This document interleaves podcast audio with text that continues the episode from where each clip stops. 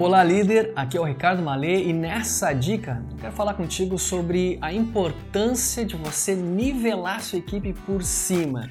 O que isso quer dizer? Bom, quer dizer que você vai ter como referência o desempenho do seu melhor, os seus melhores liderados. E claro, jamais o contrário. Isso é muito importante para você realmente construir uma equipe de alto desempenho, aquela equipe que atinge resultados superiores e sustentáveis.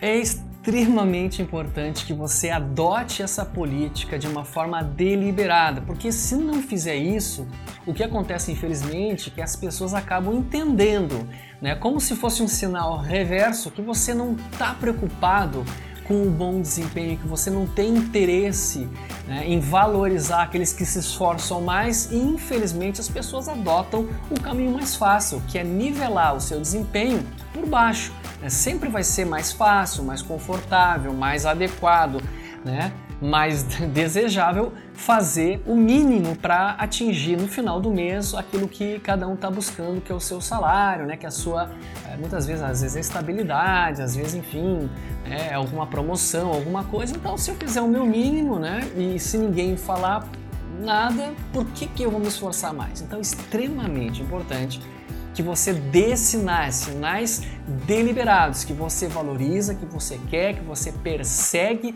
os melhores resultados e está disposto a fazer todo o esforço seu pessoal necessário para que esses melhores resultados, para que os melhores desempenhos aconteçam no dia a dia de trabalho de cada um.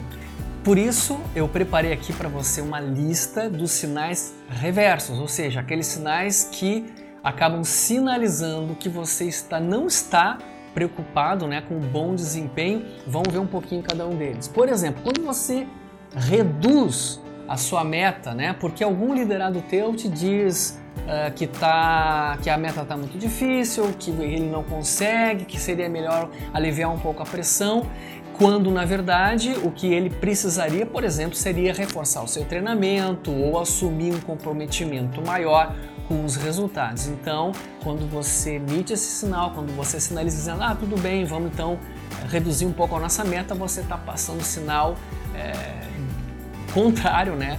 ao nivelamento da equipe por si. Outro sinal interessante aqui é o seguinte: funcionário que se atrasa. Você permite que os funcionários se atrasem sem que ele tenha uma justificativa plausível. Mais uma vez, um sinal de que você não está assim tão interessado né, em nivelar o desempenho, o comprometimento das pessoas por cima. Vamos outro. É, por exemplo, a pessoa que faz fofocas, né, ou que fala mal de algum colega no dia a dia de trabalho, você deixa isso correr solto como se isso fosse alguma coisa natural, mais uma vez um sinal né, de nivelar as coisas aí por baixo. Ou aquele liderado que faz intrigas, né? Que gosta de ficar fazendo aquela picuinha aqui e ali também é um sinal negativo. Resumindo, todos os comportamentos é, indesejados, quando você permite, quando você é permissivo, você está dando sinais contrários ao nivelamento, né, ao seu interesse em nivelar a equipe por cima.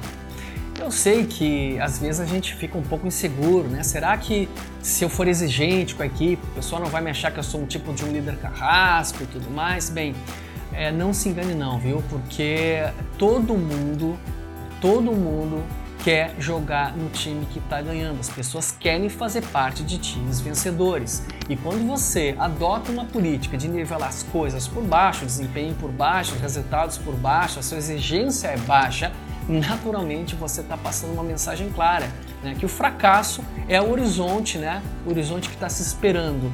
E aí, naturalmente, o que, que vai acontecer? Os melhores vão embora, os piores vão ficando. Então, para te ajudar a você realmente adotar essa política, essa forma de gestão aí com a tua equipe, eu preparei uma lista interessante aqui de pontos que eu vou compartilhar contigo agora. Para nivelar por cima a tua equipe, né, um passo muito importante é você deixar claro quais são os comportamentos esperados, né, aquilo que você espera no trabalho. Por exemplo, a sua meta. Importantíssimo que as pessoas saibam qual é, é a meta, né? qual é o resultado esperado do trabalho, que critérios você está adotando para avaliar o desempenho de cada um. A, a, também as, as questões relacionadas às regras de relacionamento, né? O que, que você valoriza como um bom relacionamento no dia a dia de trabalho, como é que as pessoas devem então se relacionar. É...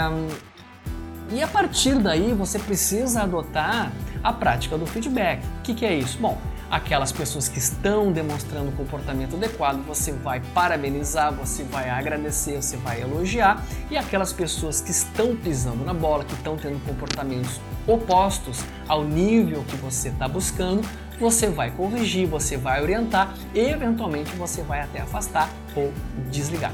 Assim você está passando uma mensagem muito clara de que você está buscando uma equipe nivelada por cima Nivele sua equipe por cima. Ser conivente com a incompetência das pessoas debilita a sua capacidade de superação. Pense nisso, um grande abraço e até a nossa próxima dica.